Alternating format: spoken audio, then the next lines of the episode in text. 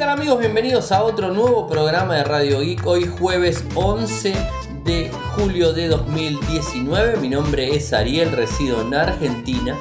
Me pueden seguir desde Twitter, el link es arroba arielmcor. En Telegram nuestro canal es Radio Geek Podcast y nuestro sitio web infocertec.com.ar. Como todas las noches estamos en vivo desde youtube.com barra infocertec haciendo este podcast de tecnología a las 22.30 horario argentino.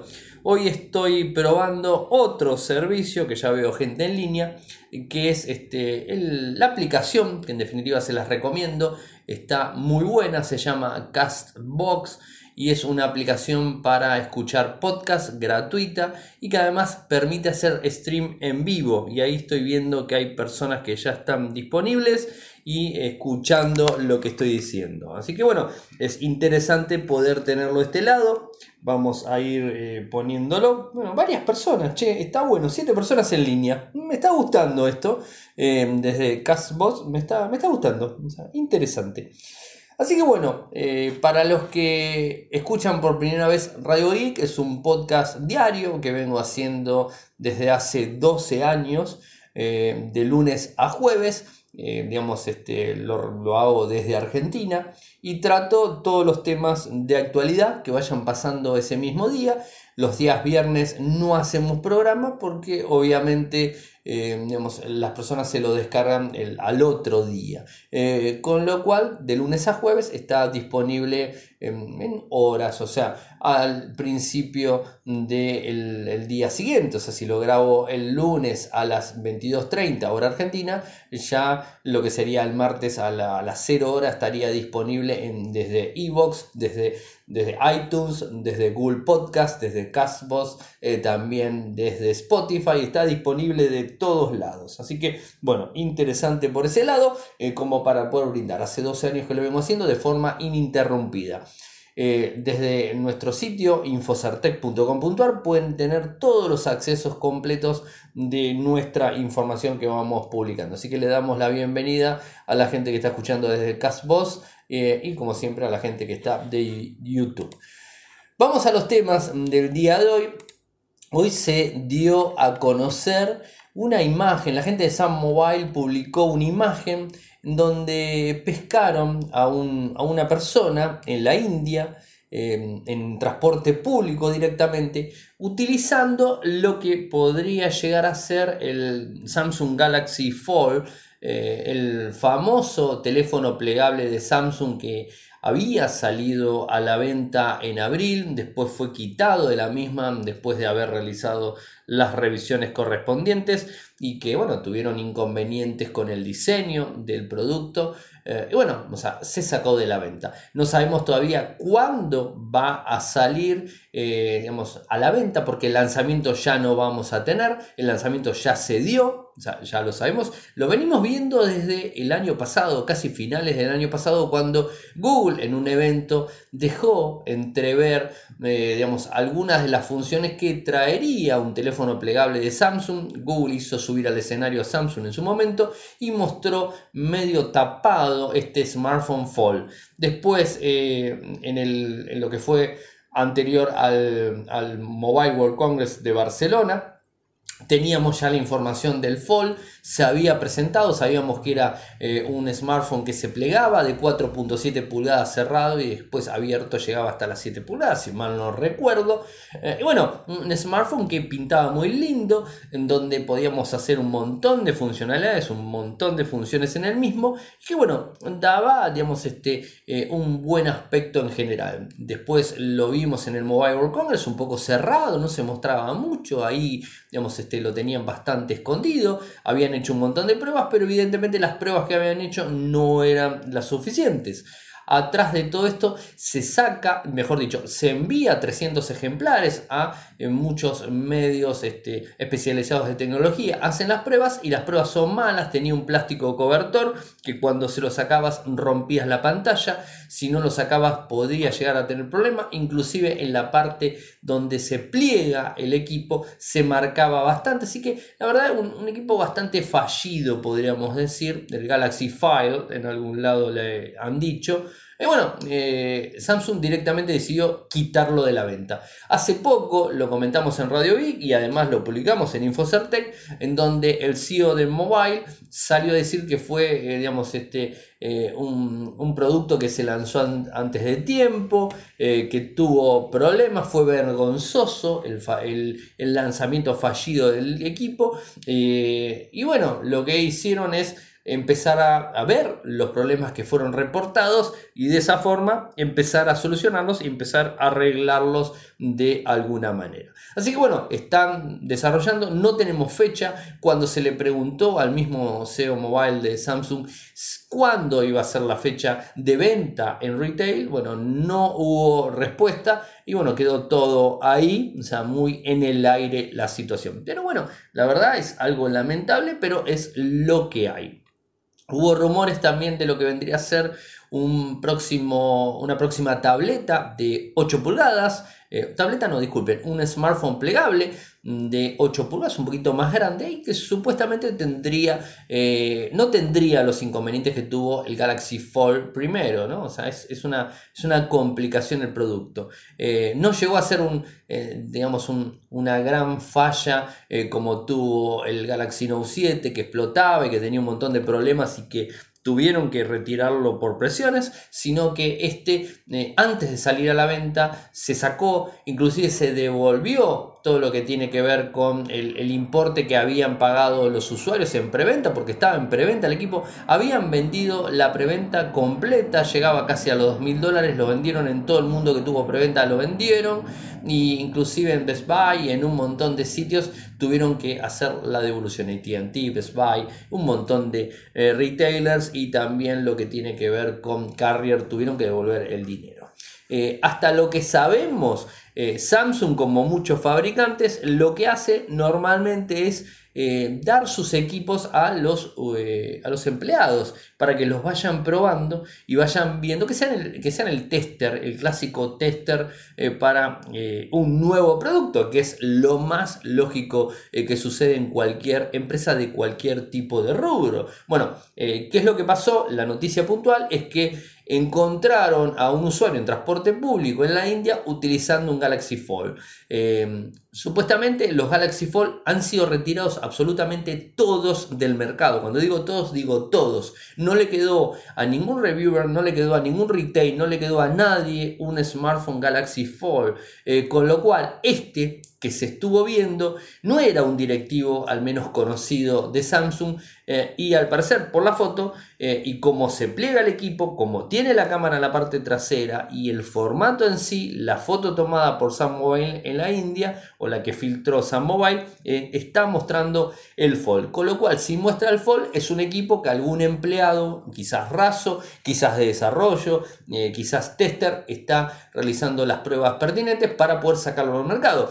Eh, de esta forma, estamos viendo que seguramente el, eh, digamos, el lanzamiento de vuelta no, eh, digamos, este, la venta del dispositivo puede ser que sea pronto. No esperen que el 8 de agosto, cuando se va a lanzar el Galaxy Note 10, estén sacando este smartphone a la venta, eh, porque no creo que quieran opacar el lanzamiento del Galaxy Note 10. Recordemos siempre que el Galaxy Note de cada año es el equipo en donde Samsung le pone más foco porque es el equipo alto, el equipo más potente el equipo que tiene más feature. Inclusive es el, bueno, mejor dicho, es el que tuvo siempre más feature excepto el Galaxy Fold. Eh, así que si sacan a la venta el Galaxy Fold, muchos usuarios, o sea, muchos clientes podrían irse a ese dispositivo y no al Galaxy Note 10. O sea, la idea de Samsung no era sacarlo con el Galaxy Note 10, con lo cual ahora tampoco va a ser la idea. La idea de Samsung era que mayo julio más tardar esté disponible en la venta eh, y no en agosto cuando se lance este equipo, porque si no es como que eh, ambos dispositivos de gama alta los dos con los mejores features de Samsung se van a canibalizar entre ellos. Así que tendremos que esperar si lo saca después de agosto, después de este lanzamiento. Y además habrá que ver cuánto va a costar el Galaxy Note 10, eh, que por lo que estuvimos viendo, ayer les estuve contando, va a haber dos dispositivos, uno más grande que el otro, uno con tres cámaras traseras, uno con cuatro cámaras traseras, el PEM los dos, notch con, eh, no notch, sino perforación frontal de, de cámara en ambos dispositivos y tres botones, eliminan el Bixby, sea que eh, el equipo, el Galaxy Note 10 pinta muy bien como para que el Galaxy Fold lo termine empañando. Pero va de vuelta. Seguramente muy pronto va a estar en el mercado el Galaxy Fold y veremos si los, eh, los usuarios terminan o no eh, por optar por el equipo y comprarlo. O sea, jugarse a gastar 2.000 dólares en donde podría salir bien como podría salir mal, algo que vemos este, bastante seguido con Samsung y algunos de sus productos. Recordemos también que los teléfonos plegables eh, son tecnología muy de vanguardia, es tecnología muy nueva, eh, entonces puede haber fallos, de hecho es lo más normal que los haya, así que bueno, estaremos atentos a todo esto. Ahora si pensaban que los fallos de servicios eh, solamente estaban eh, destinados a la línea y a los productos de Facebook. Bueno, hoy lamentablemente el que sufrió el fallo fue Twitter, en donde estuvo caído a la tarde un buen tiempo, o sea, hubo un derrumbe de, del servicio, aunque eh, la normalidad fue bastante rápido lo que estaba pasando era que no te podías loguear, no podías leer el timeline, se había borrado los followers que teníamos, se había borrado un montón de información, eh, los usuarios de TweetDeck no podían iniciar sesión, o sea que fue bastante grande. ¿Generó consecuencias? La verdad que no, eh, pero bueno, como todo servicio muy utilizado y Twitter muy levantado por los medios, inclusive utilizado la semana pasada por Facebook para avisar de que el servicio se había caído y después avisar de que Facebook estaba funcionando nuevamente, que mismo Facebook usó Twitter para hacer el comunicado del fallo de su sistema. Eh, es raro y digamos este, eh, que ahora esté cayendo Twitter.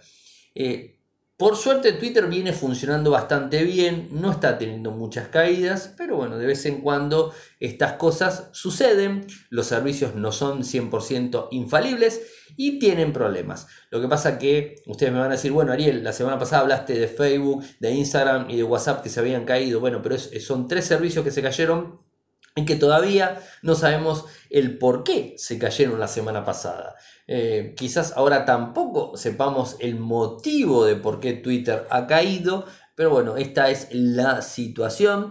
Eh, el propio servicio de Twitter pueden entrar ahora mismo si quieren a status.twitterstat.use, eh, donde pueden ver toda la información. Y dice 11 de julio. Actualmente estamos investigando los problemas que tienen las personas para acceder a Twitter. Te mantendremos informado sobre lo que está sucediendo. Eh, a las 7.56 pm, esto fue 18.58 eh, UTC y después 7.56 pm UTC, la, la, interrupción se debió a un cambio en la configuración interna que ahora estamos arreglando. Algunas personas pueden acceder a Twitter nuevamente y estamos trabajando para asegurarnos de que Twitter esté disponible para todos lo más rápido posible. A las 9.10 pm eh, el monitoreo Twitter eh, ahora es una copia de seguridad para la mayoría de las personas. Estamos trabajando para llegar al 100% muy pronto. Así que, bueno, interesante como lo fue comunicando. Eh, al parecer fue un error mm, interno de configuración. Punto. O sea, no hay grandes datos al respecto, pero al menos están avisando cuál fue el inconveniente o que está funcionando. A mí particularmente se nota que en los momentos eh, que, estuvo eh, Twitter caído no estaba usándolo, así que no he tenido inconvenientes. Eh, pero bueno, muchas personas sí, algunos han preguntado, así que bueno, es interesante contarlo. Por otro lado, parece ser que se viene el Xiaomi Mi A3, o sea, el Mi A3 y el Mi A3 Lite. Dos smartphones que van a dar seguramente mucho que hablar, tal cual lo dieron eh, mucho que hablar el MIA 2 y el MIA 2 Lite del año pasado. Eh, si nos vamos a, digamos, a regir por la fecha de lanzamiento del MIA 2, eh, puede que nos falte mucho para el mismo. De hecho, el año pasado fue lanzado el 24 de julio del 2018, obviamente, estos magníficos smartphones, del cual tenemos uno aquí, un Mi A2, eh, y la verdad, no el Lite, sino el Mi A2 común, y es un equipo genial. O sea, lo sigo recomendando inclusive. Eh, no se entiende mucho en dónde está la ganancia de Xiaomi, la verdad que no sabemos, pero son muy económicos y la verdad tienen muy buenas prestaciones, tanto los de gama media como los de gama alta. Y los Redmi también tienen muy buen rendimiento. De hecho, ayer les contaba que el Redmi Note 7 vendió más de 15 millones de equipos en 6 meses. O sea, realmente se venden muchísimo y tienen muy buena aceptación entre el público. Así que eso es para tener en cuenta. Volviendo al tema del Mi A3 y al Mi A3 Lite, tenemos algunos datos. En principio, lo que los más geek buscamos es saber qué microprocesador va a tener potenciando estos equipos.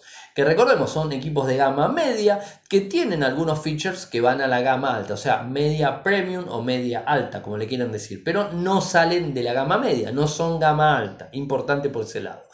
Supuestamente, porque todavía no está nada confirmado, recuerden que el 24 de julio recién se va a cumplir un año del modelo anterior, así que hasta el 24 de julio podemos llegar a estar esperando el nuevo lanzamiento. Tenemos eh, que el Mi A3 tendría un Snapdragon 730 y eh, muy similar a lo que es el Mi CC9 que se ha lanzado de Xiaomi también. Así que bueno, por ese lado eh, tendría ese micro. Ahora el Mi A3 Lite eh, no bajaría tanto en prestaciones en cuanto al micro, sino que estaríamos hablando un 675, un Snapdragon 675, que tuvo muy, muy, muy, ah, mucho éxito en sí esa línea de microprocesador y que está muy bueno.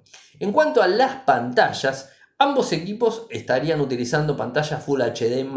Esto es fijo eh, por un lado. Eh, hablando del Mi A3 convencional, tendría una pantalla de 6.39 pulgadas y una batería de 4030 mAh.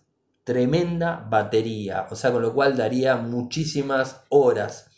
Eh, y por el otro lado, el Mi A3 Lite tendría una pantalla un poco más chica de 6 pulgadas. O sea, no va a caer tanto. El de hoy, el Mi A2, es de 6 pulgadas. Este sería de 6.01 pulgadas. En cuanto a la RAM, parece que se va a mantener lo mismo que el año pasado, 4 y 6 GB, 32 y 64 y 128, eso es un poco lo que se va a estar manteniendo. Lo que no tenemos este, confirmado es, eh, por ejemplo, la batería del Mi 3 Lite, si va a ser tan potente y tan grande como el del Mi A3 convencional de 4030 mAh. Recuerden que el año pasado el Mi A2 trajo una batería de 3000 mAh. Este año le pondrían más 1000 mAh eh, hora, o sea, brindando eh, casi casi la cobertura completa del día eh, para llegar, digamos, con el teléfono desde que nos levantamos hasta que nos acostamos. Creo que los 4000 mAh vendrían más que bien.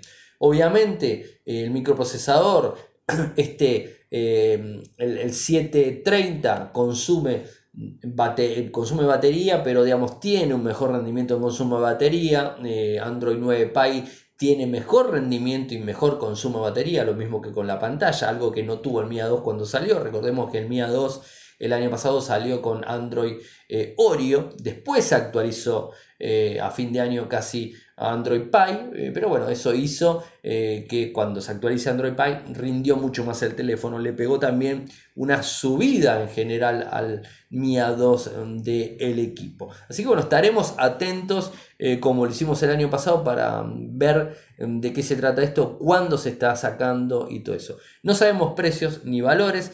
Em, y mejor dicho, precios, valores es lo mismo. No sabemos eh, en dónde va a estar disponible, seguramente en China, obvio país de origen, y después en Europa, en donde se está dispersando Xiaomi de una manera muy muy fuerte.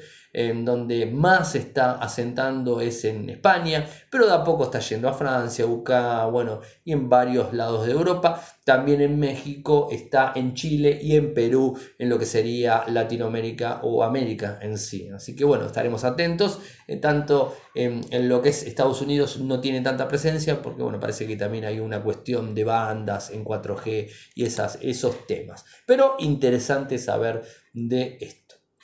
Hoy les quiero contar algo. Eh, nuestro amigo Volcan, el, año, el, año, el año pasado no, ahora este año, ha comprado el Pixel 3 XL y, eh, digamos, el Pixel 3. Y lo que ha sucedido es que, bueno, vieron que Google daba un descuento en Estados Unidos, Volcan vive en Nueva York, y daba un descuento de 100 dólares eh, para comprarlo. Entonces él muy contento para poder comprar otro dispositivo, pero resulta eh, que eh, tiene un inconveniente. ¿Y cuál es el inconveniente? Bueno, el inconveniente es más que claro, que tiene una fecha de caducidad, o sea, no lo va a poder usar por mucho tiempo. El 3A XL es el que compró él, y esos 100 dólares solamente lo puede cambiar en promoción con productos de la tienda de Google. O sea, no es que se lo van a reintegrar en la tarjeta de crédito, ¿se entiende? O sea, no va a ser reintegrado en la tarjeta de crédito. Esto es un poco lo que muchos de lo que pensaban, ¿no? Que esos 100 dólares por haberlo comprado en preventa, como lo compró él y toda la historia, le iba a, digamos, a devolver esos 100 dólares en la tarjeta o, bueno, o sea, en eso, ¿no? Bueno, no, tiene que comprar algo. Lo que hizo vence el 31 de agosto y lo que él hizo fue comprar eh, un par de headset eh, USB-C eh, para su familia, ¿no? Y, poder utilizar ese crédito de 100 dólares. Con lo cual está un poquitito, digamos, este, un poquitito no molesto, pero no tan contento. Además de todo eso, tengamos en cuenta que en principio, cuando salió la primera beta de Android 10Q, no estuvo disponible en estos dispositivos, sí los otros Pixel, en este no, aunque ya se sumó a la beta y bueno, está eh, utilizando el equipo eh, para, para probar lo que es el Android 10 este, o sea que tendremos información desde ese lado. Y por otro lado, quería contarles eh, el, tema de la aplicación, o sea, la, eh, la aplicación que sería de, eh, bueno, ufa, de Mario, Mario World, el doctor Mario World, en donde en Argentina, por lo que estoy viendo, todavía no se encuentra disponible. Y bueno, él la estuvo probando y me hace un par de, me confirma un par de cosas. Eh, la primera de ellas es que sí o sí tenés que tener conexión a internet para utilizarla. Es muy pesado y descarga un montón de cosas de internet. Algo que sabíamos. No se está hablando mucho de, esta aplicación. Eh, así que bueno, de, Nintendo, que, bueno, está eh, ahí. Y el Dr. Mario World. y bueno, estaremos atentos cuando esté disponible. Esperemos eh, esperemos más comentarios de, las personas que escuchan Radio Geek eh, para poder tener más información. Acá Volcan en el, chat de desde YouTube me está diciendo Pixel 3A XL. Sí, disculpas. Este. bueno, a veces me, confundo los, modelos, ¿eh? así que sepan comprender ese tipo de errores. Y siguiendo con otra noticia, algo que la verdad llamó muchísimo la atención es este, el famoso zip de la muerte, un archivo comprimido eh, que puede afectar cualquier sistema operativo, tanto Windows, Linux y Mac, en donde eh, guarda un ratio, el, zip, el zipeo normal, guarda un ratio de compresión de 1032 a 1. Eh, lo que han llevado adelante es este, una, el zip de la muerte, que es un archivo que sobrepasa este límite de compresión y digamos, llena completamente nuestro equipo de cómputo eh, con información absurda, ¿no? información que no sirve para nada. Con el archivo 42.zip que se puede descargar, que pesa tan solo 42K, o sea, 42K, eh, digamos, eh, cuando se descomprime ese mismo archivo, ha comprimido 106 mil millones a 1. con lo cual esos 42 kilobytes o K, o sea, se pueden llegar a eh, a muchísima más información. O sea, si está comprimido de la forma normal, eh, podría llegar a 42K, pero si no, con este, esta forma de concatenar la, digamos, este, la, eh, la compresión en tantos bloques a 16 por 16, podría llegar hasta 4.5 petabytes. O sea que la computadora casi casi como que explotaría de datos. O sea, esa sería la idea. Eh, es una locura, ¿no? O sea, es, no es ni más ni menos que tratar de arruinarte la computadora, o sea, llenártela de basura, porque en definitiva sigue siendo basura, no es nada eh, que pueda hacer. Supuestamente los antivirus lo están detectando, ¿no? O sea que no habría problemas. Y el archivo que les dije, el más pesado, eh, que es eh, la nueva bomba, esta que es de 46 megas, es la que llega a 4.5 petabytes. y está eh, utilizado en algunos malware que atacan los sitios de WordPress. Con lo cual, acá tenemos un pequeño problema. Porque si ataca un sitio web de WordPress, puede llenar a inflarlo completamente y de esa manera, digamos, arruinarnos el sitio no solamente arruinarnos el sitio nosotros, sino también arruinar el sitio, calculo que de todos los que están montados en ese servidor, ya sea un servidor privado virtual, o sea un servidor dedicado, o sea un servidor comunitario, que haya muchos equipos, muchos, eh, muchas web corriendo, y puede llegar a tirar abajo directamente eh, una red de servidores. O sea, es complicado esto. Así que eh, hay que tener cuidado con estos archivos y ver. El de 42K podría llegar a ser descomprimido a 5.5. Eh, una locura. 10 megas 281 terabytes, 46 megas 4.5 petabytes, o sea, una locura realmente. Eh, los antivirus lo están detectando y lo pueden borrar sin problemas. ¿eh? Así que a tener en cuenta, si tienen Windows, tengan los sistemas eh, al tanto funcionando y esas cuestiones, porque si no pueden llegar a sufrir estos inconvenientes. Antes de avanzar, como, todas este, las noches, agradecer a la gente de linguar.com.ar quien nos apoya hace, nos apoyan hace mucho tiempo.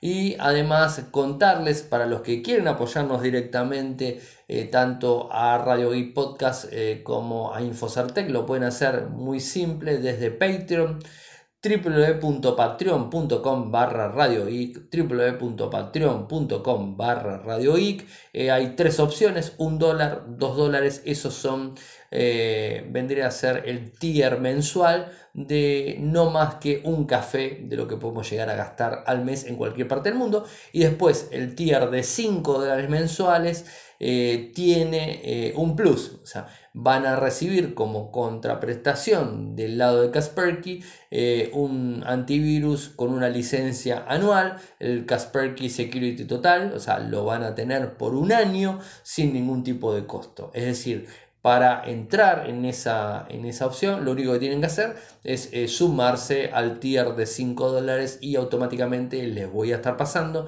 el enlace de descarga con el código correspondiente para poder acceder al mes de cobertura de Kaspersky Security Total. Y de paso le damos las gracias a Kaspersky Latinoamérica por el apoyo que nos brinda. Y el último tema que me está faltando en el día, en el día de hoy es un nuevo ransomware. Justamente ayer hablamos de los dispositivos NAS, ¿se acuerdan? Bueno, eh, hoy nos encontramos eh, que han encontrado una nueva familia de ransomware directamente dirigidos a los dispositivos conectados a una red NAS. ¿eh? Estos son dispositivos basados en Linux, en sistemas QNAP y que mantienen a los usuarios eh, como rehenes mm, de datos importantes hasta que se pague el rescate. Eh, los equipos son, como les dije, QNAP y bueno, según lo que han encontrado los investigadores, eh, digamos, este, de la firma seguridad Intercer y Anomaly, esta familia de ransomware, bueno, lo que hacen es vía fuerza bruta, eh, explotar vulnerabilidades en SSH, en SSH eh, que pueden llegar a estar débiles, y lo que hacen es eh, cifrar la información, como lo hace cualquier ransomware, El, digamos, el ransomware este específico es apodado QNAP Crypt y por Intercept e. Eh, bueno, esos son por Intercept, perdón, QNAP Crypt y por Anomaly e Chorais. ¿eh? Es el nuevo ransomware que está, digamos, este, programado para encriptar los archivos con un cifrado AES y agrega una extensión encriptada a cada uno. Eh, por otro lado, eh, si un dispositivo NAS es comprometido, mm, mm, que se encuentra en Bielorrusia, Ucrania o Rusia, el ransomware termina el proceso de cifrado de archivos y finaliza sin modificarlos. En el caso de llevarse a cabo el ataque, tras la ejecución del ransomware, primero se conecta a un servidor remoto de CNC eh, eh, protegido detrás de una red Tor utilizando el proxy Tor SOC S5 para notificar a los atacantes sobre una nueva víctima. Según el análisis, está claro que el autor del malware ha configurado el proxy para proporcionar a la red Tor el acceso al malware sin incluir la funcionalidad propia de Tor. O sea, bastante, bastante complicadita la situación. Eh, antes de cifrar los archivos, eh, lo que hace, lógicamente, cómo va a cobrarle a los este, damnificados o a las víctimas, cómo les va a cobrar. Le solicita eh, el ransomware una dirección única de una billetera en Bitcoin, donde las víctimas deben transferir la cantidad que se le pida para el rescate. Esa dirección la obtiene desde el servidor CNC, del atacante que contiene una lista predefinida de monederos ya creados. O sea, obviamente que no hay forma de rastrearlos.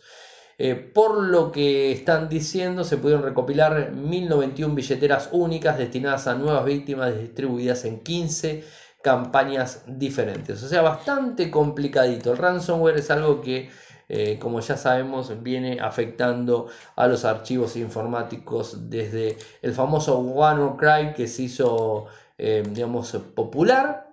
Y, bueno, de a poco vamos viendo cómo se va atacando eh, a los usuarios de esta manera. Eh, bueno, la verdad, bastante, bastante complicada.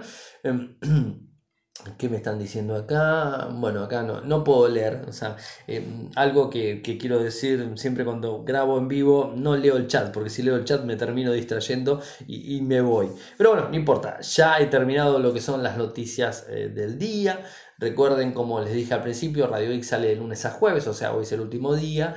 Eh, y después nos volvemos a encontrar el lunes en otro programa. Vamos a estar en vivo, eh, como siempre, desde youtube.com eh, barra infocertec y también desde Castbox lo van a encontrar como Radio Geek. Después les voy a pasar el enlace. Hay que registrarlo, hay que hacer algo ahí.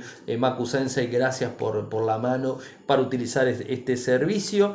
Y lo que voy a hacer es tratar de pulirlo. Así podemos salir por dos servicios directamente en streaming. Y bueno, o sea, mientras más gente escuche en Radio Geek, es mejor. Eh, sepan las personas que están escuchándolo por primera vez, eh, que se pueden suscribir de Spotify, por ejemplo, ponen en Radio y lo encuentran. Si tienen un iPhone desde iTunes, si tienen un Android pueden desde Google Podcast, si tienen, bueno, Castbox, si tienen este, Pocket Cast, eh, si tienen Evox, si tienen Anchor, bueno, pueden utilizar cualquier aplicación porque Radio Geek está en todos lados para poder descargarlo. Y como siempre voy cerrando con lo que serían los eh, contactos, o sea, las formas de contactarme. Lo pueden hacer desde Twitter, mi nick es arroba arielmcor. En Telegram nuestro canal es Radio y Podcast nuestro sitio web infocertec.com.ar, mi correo electrónico arielmcor.gmail.com, en Instagram arielmcor y en, si nos quieren apoyar, como les dije antes, eh, antes mm, pueden hacerlo desde www. se me olvidó www.patreon.com barra radio www.patreon.com barra radio Muchas gracias por escucharme. Buen fin de semana para todos y será hasta el lunes.